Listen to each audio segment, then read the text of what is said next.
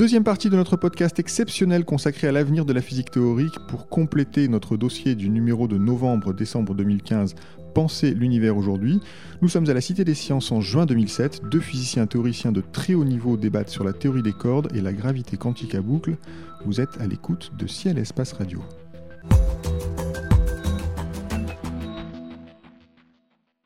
Après ce, donc, ce plaidoyer pour une approche apparemment donc diversifiée hein, de la théorie unifiée que l'on cherche, euh, qu'est-ce qui, vous, Thibaut Damour, vous fait pencher donc plutôt sur la théorie des cordes et pas sur la gravité quantique à boucle? En particulier, j'ai une question précise sur les, tests de la théorie des cordes. On lit parfois que le LHC euh, va nous dire des choses très intéressantes sur la théorie des cordes. Est-ce que c'est vrai ou est-ce que c'est faux? Et euh, si c'est faux, est-ce qu'on a des, tests expérimentaux en vue? Euh, donc au jour d'aujourd'hui, il n'y a aucune preuve expérimentale de la théorie des cordes et il n'y a aucune prédiction ferme qui pourrait être testable de façon sûre dans un nombre fini d'années, pour être clair. D'abord, je crois que Lee étant subtil, ne croit pas à l'attitude bêtement paupérienne qu'il prend, qu'il vient de prendre d'ailleurs, et qu'il prend parfois dans son livre. Euh, c'est-à-dire qu'une théorie doit faire euh, forcément euh, que des prédictions falsifiables, comme on dit en franglais, réfutables. C'est pas comme ça que la science marche. une théorie ne peut jamais être réfutée par des faits. Euh, la théorie de Newton n'a pas été réfutée par la découverte d'une anomalie dans le mouvement du période Newton et de Mercure, pardon, et jusqu'en 1905, euh, Poincaré euh, disait que ça s'expliquait très naturellement par d'autres choses, alors que la relativité commençait à indiquer qu'il y avait peut-être d'autres raisons. En fait, c'est la théorie qui précède souvent l'observation. Donc la théorie fait euh, comme dans un menu de restaurant, tout un, choix de propositions. Euh, et elles ne sont pas toutes réalisées, parfois pour des raisons profondes que les conditions aux limites dans lesquelles nous, sommes, placés euh, ne permettent pas de la réalisation de tout ça. Dans le passé, une théorie pouvait faire beaucoup de prédictions. Effectivement, quand on arrive à ce genre de théorie comme la théorie des cordes, où toutes les structures, il n'y a plus de structure absolue, il n'y a plus de structure a priori, mais toutes les structures sont contingentes. Ça rend plus difficile de faire des prédictions fermes puisque vous ne savez pas euh, quelles sont les conditions aux limites euh, dans le voisinage de, la réalité où l'on est. Et euh, donc, il n'y a pas de prédiction ferme. Mais par exemple, je trouve qu'une des prédictions génériques potentielles de la théorie des cordes, euh, permettrait de distinguer euh, la, théorie des cordes de, euh, ce en croit Lee croit, la loop quantum gravity, c'est la violation du principe d'équivalence, puisque les essais de, de Lee et d'autres consistent à supposer que la théorie d'Einstein reste vraie, et en particulier que le principe d'équivalence est incorporé là-dedans. Alors qu'au niveau zéro, une des premières prédictions de la théorie des cordes, qui a été relevée d'ailleurs dans le début par Schwartz en 1974, c'est qu'au-delà des champs prévus par la théorie d'Einstein, il y a euh, le fait que tout ce qui, dans la physique d'avant, était des constantes arbitraires qui apparaissent dans les lois d'interaction de la physique, comme par exemple dans un atome d'hydrogène, vous avez en gros, dans la limite semi-classique, un électron qui tourne autour d'un proton, et cet électron tourne avec une vitesse qui est 1 euh, sur 137 fois la vitesse de la lumière. Et donc ce nombre, 1 sur 137, est un nombre pur, c'est le rapport de, de deux vitesses, et personne à l'heure actuelle ne sait l'explication de son nombre. Il semble que euh, la théorie des cordes dit en tout cas que ce nombre peut-être n'est pas un nombre fixé comme ça et, donc euh, qui, ne peut pas bouger, mais c'est la valeur que prend un champ qui ressemble un peu au champ gravitationnel et qui pourrait fluctuer dans l'espace et dans le temps. Et une conséquence immédiate de ça, c'est que même si cette idée reste seulement vraie en toute petite, euh, une toute petite fraction de cette idée reste vraie, on devrait observer une violation du principe d'équivalence, c'est-à-dire de l'idée qui remonte à Galilée que tous les corps tombent avec la même accélération dans un champ gravitationnel. Et ça, c'est quelque chose qui va être testé l'année prochaine euh, en satellite avec une précision mille fois plus grande que ce qui est connu aujourd'hui, 10-15, et qui pourrait être testé à 10-18. Donc ça, c'est juste un exemple d'une des prédictions mais, pas une prédiction ferme, puisque dans d'autres modèles de la théorie des cordes, cette constante, est, tout en étant en principe variable, est suffisamment fixée par des espèces de forces extérieures qu'elle ne bouge pratiquement pas.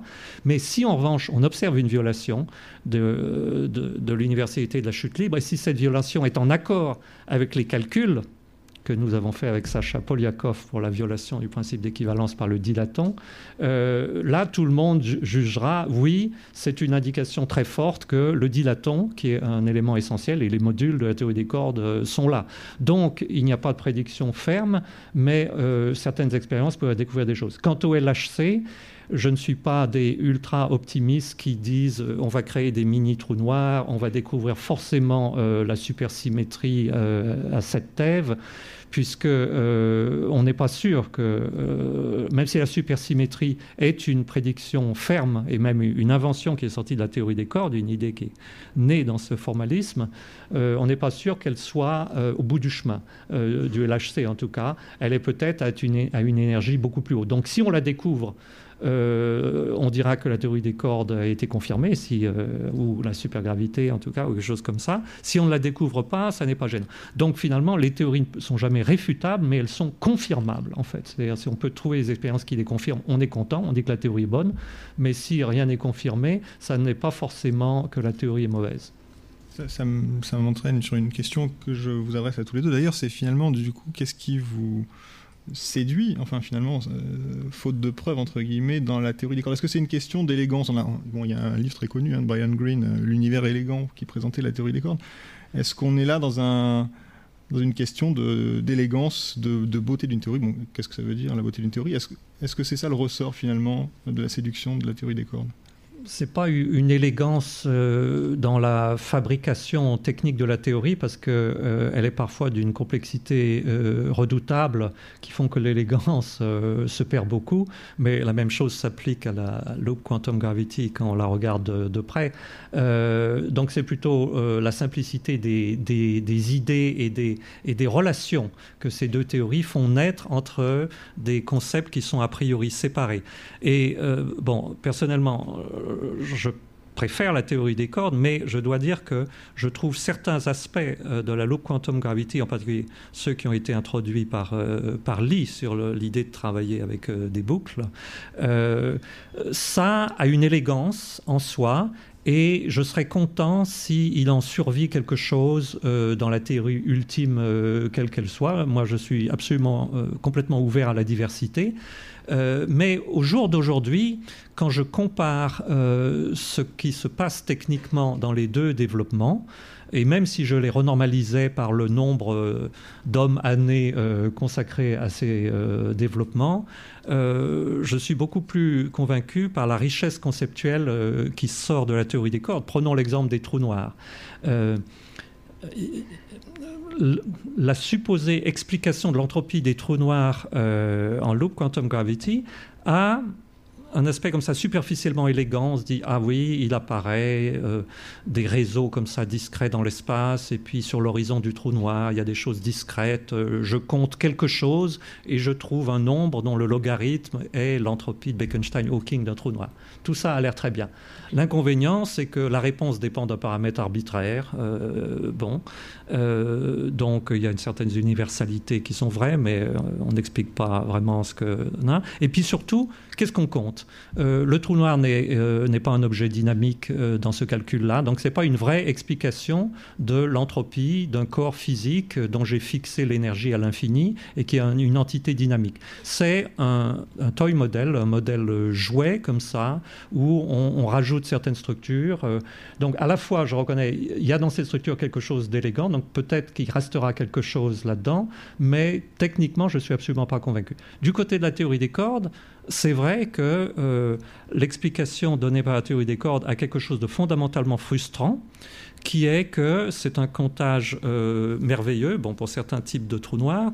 Euh, malheureusement, ce comptage consiste à compter le nombre de configurations. Bon, l'entropie est censée être, vous savez, pour, euh, par exemple, si vous avez un gaz chaud dans une boîte, l'entropie compte le logarithme du nombre de configurations microscopiques qui pourraient être représenter l'état de ce gaz quand vous savez seulement qu'il est dans une boîte et qu'il y a une énergie totale dans cette boîte, et c'est tout.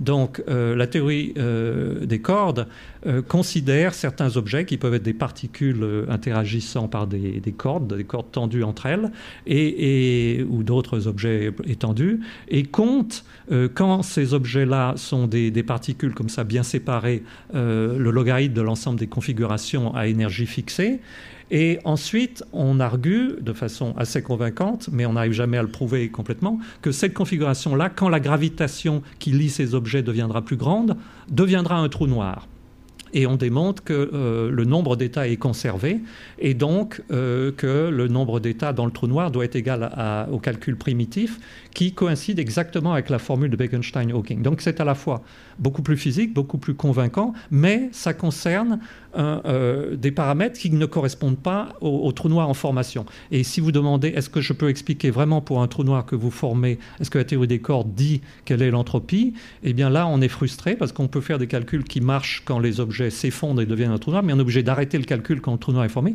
Donc c'est vrai qu'à l'heure Aujourd'hui, il n'y a pas d'explication complète. Quand je vois un trou noir formé en théorie des cordes, on ne comprend pas ça. Mais je trouve cette frustration, elle est plutôt l'indice d'une profondeur de la théorie des cordes, qui est que euh, la théorie des cordes ayant commencé effectivement en, un coin de la physique, part de ce coin, trouve des structures immensément riches et elle sait que, par prolongement analytique, comme on dit, c'est-à-dire que si on pouvait continuer la chaîne euh, des raisonnements à partir de ce que l'on tient à un bout de cette chaîne, ça contiendrait toute la théorie d'Einstein, les trous noirs, etc.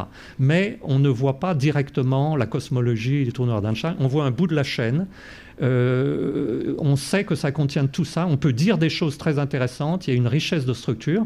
Et donc, c'est un problème très excitant. Donc, je trouve qu'un jeune, à l'heure actuelle, euh, intéressé euh, par l'unification et en particulier par la gravitation, il y a plus de choses fascinantes, parce que justement non comprises en théorie des cordes qu'en loop quantum gravity. Lee, vous avez certainement quelque chose à dire sur, l'attrait et l'élégance. Est-ce que ça compte pour vous dans le choix de la théorie? Et quand quelqu'un commence par dire que, par dire que le, jeu est joué, je veux dire que non. Que non, je vais faire mon mieux ici. La falsifiabilité, si vous parlez avec des philosophes professionnels, et moi je l'ai fait, j'ai beaucoup aimé, il y a bien sûr, bien sûr des détails précis à propos de la falsifiabilité. Mais aucun philosophe des sciences ne vous dirait que la réfutabilité ne compte pas, qu'une théorie ne pourrait être validée par une, par une communauté scientifique euh, sans avoir fait des prédictions euh, qui seraient falsifiées et non pas, non pas validées. J'ai parlé des photons qui vont un peu plus vite que la vitesse de la lumière euh, j'ai des collègues euh, qui sont très rigoureux et qui sont très pessimistes à propos de ce, fait. J'ai un papier, j'ai un article euh, où je fais cette prédiction et un papier avec d'autres auteurs où, on dérive cette prédiction à partir de la gravité quantique à boucle. Dans deux ans ou dans trois ans, on pourra voir si c'est un fait de la nature ou pas. Et je veux, je veux poser juste une, une question rapide à Thibault et puis j'aurai une autre question après si, si on découvre ça, est-ce que la théorie des cordes est fausse Comme tu le sais très bien, euh, il y a beaucoup de possibilités de violation de l'invariance de Lorentz en théorie des cordes. Un champ euh, B euh, peut développer une non-commutativité qui viole l'invariance de Lorentz. Donc, ça n'est pas. je ne vois pas de caractère discriminant. Une fois, une fois que l'expérience sera faite, bon, on verra quels sont les backgrounds de la théorie des cordes qui peuvent l'expliquer. J'encourage je, Lee à pas poursuivre sur ce terrain très technique. Euh, mais pour le principe d'équivalence, pour le principe d'équivalence, si le principe d'équivalence est violé, ce que je supposais, est-ce que tu en déduirais que Einstein, quantique, c'est bon tout de même? Ou il faut aller au-delà avoir les constantes qui varient. Bien sûr. Si le principe d'équivalence est brisé, et Merci. alors il est brisé, et à ce moment-là, il y a des champs de dilatants, etc. Et ce sera une grande dé- découverte. Ce serait une grande découverte. Et ce sera une découverte qui pourrait être faite. Et il y a des choses que je peux dire euh, sur cette question, mais je ne veux pas être technique. Je vais, justement, je vais, je vais parler du concept, non pas de la technique. Euh, je vais vous donner une idée de ce que c'est que cette controverse, puisque le livre porte sur cette controverse euh, et sur les idées et les directions de recherche euh, euh, qui racontent comment tout cela se passe en réalité. Et voici, je, je, je n'ai pas, pas répondu à la question à propos de l'élégance et de la beauté. Voici ma réponse à propos de la beauté. La beauté, l'élégance, nous sommes tous surpassés par l'élégance, pour le mieux ou le pire, dans notre vie personnelle et en science. C'est une chose merveilleuse, mais, mais il faut rester suspect à, son propos, à, à la fois dans la vie privée et en science.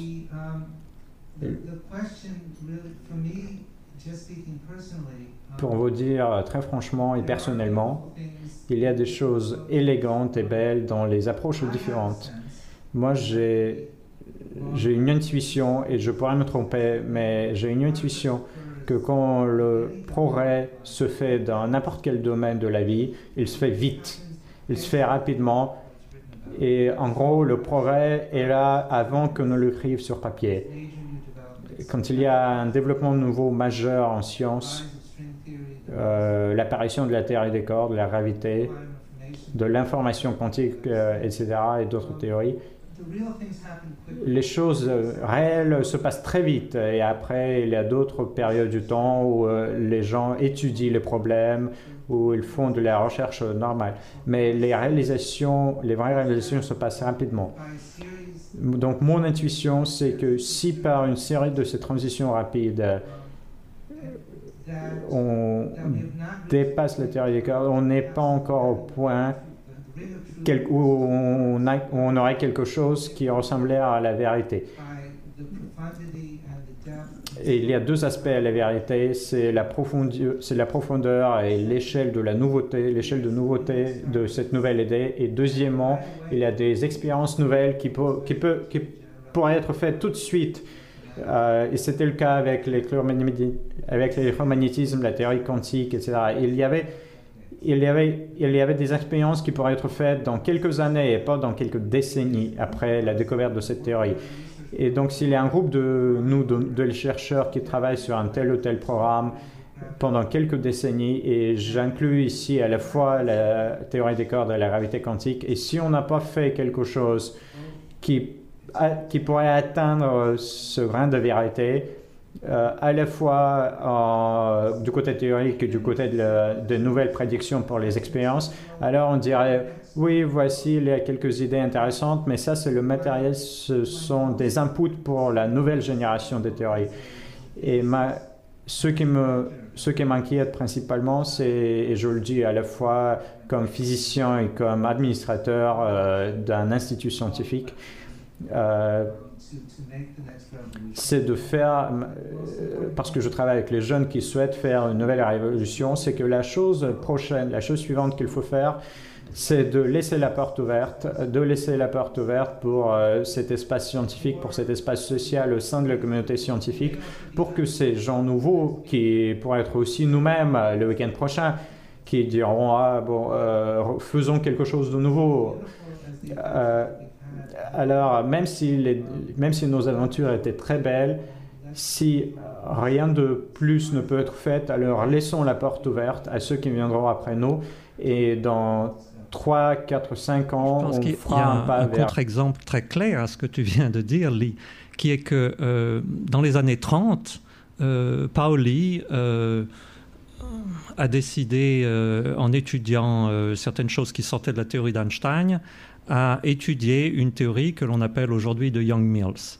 Et euh, dans cette théorie, euh, il a trouvé qu'il y avait euh, des particules qui se propageaient à grande distance, à masse nulle, comme on dit, qui étaient en contradiction très violente avec l'expérience. Donc il en a déduit c'est faux.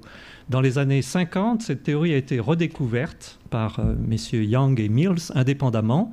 Et quand ils ont donné leur premier séminaire, Paoli était dans la salle et sans arrêt leur disait Mais euh, n'est-ce pas qu'il y a des particules à masse nulle qui sont en contradiction violente avec l'expérience? Et ils ont été obligés de dire Oui, c'est vrai, c'est en contradiction avec tout ce qu'on sait, euh, mais la théorie est élégante. Euh, Paoli disait évidemment Je le sais bien, puis c'est lui qui l'avait trouvé 20 ans auparavant.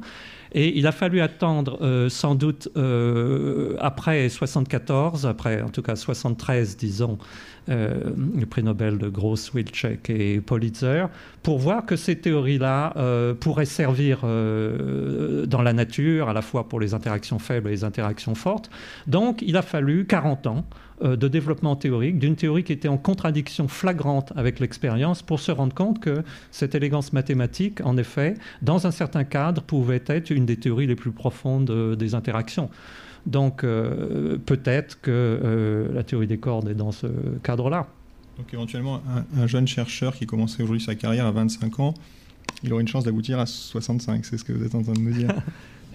il faut prendre des risques de toute façon. Hein. Mais c'est parfait parce que ça, introduit la dernière partie. Alors malheureusement, ça va. On va... Puis-je intervenir? Puis-je euh, commenter? Si ce que vous dites est vrai, mais il y a toujours des contre-exemples.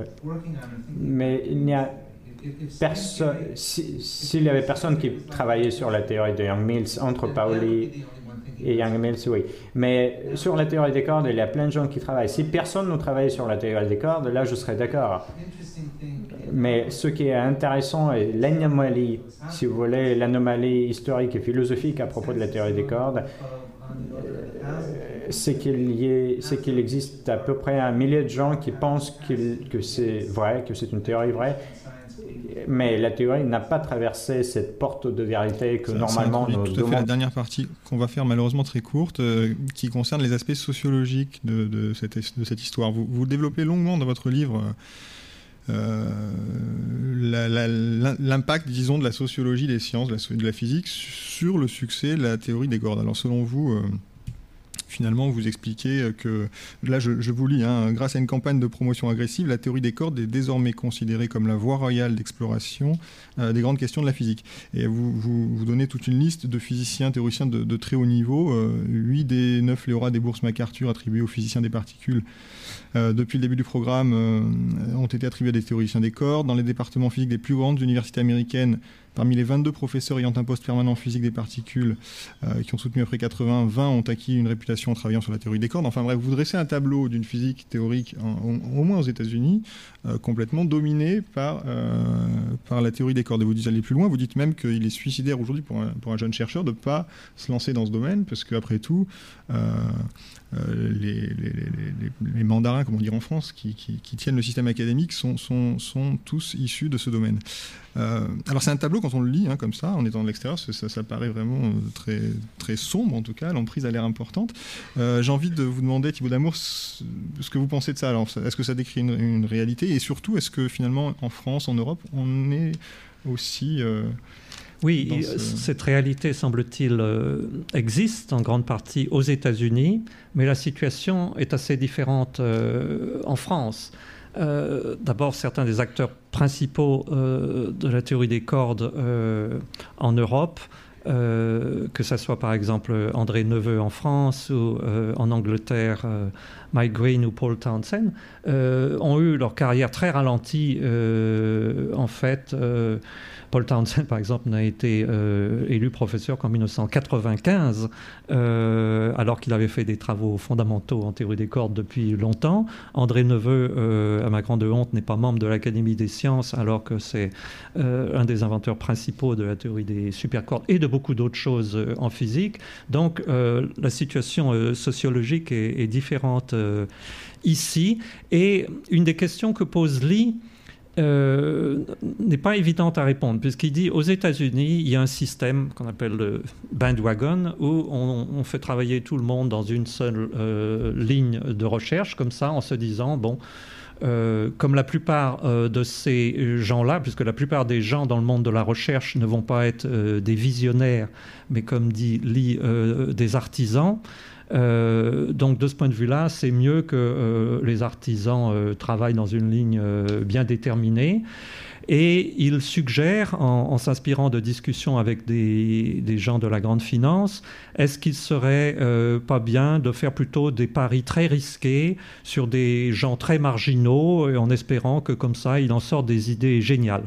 Et, et là, à la fois, je suis d'accord en principe pour la diversité.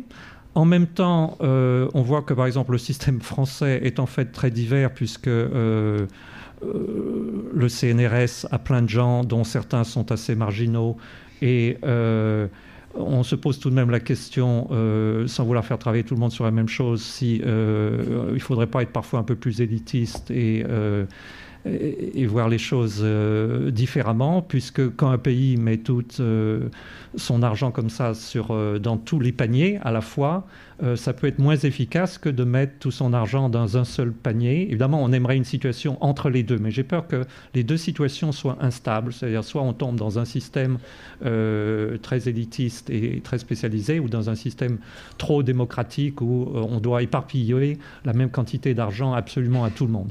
Je ne suis pas non plus convaincu par certains des exemples de visionnaires que donne Lee, parce qu'il a tout un chapitre en disant voilà, un tel, un tel, un tel, je ne vais peut-être pas citer des noms ici, sont des gens très profonds qui sont été en dehors du système académique. Et celui-là est aussi profond. Et ici, dans la même phrase, Grothendieck et quelqu'un d'autre que je ne vais pas citer.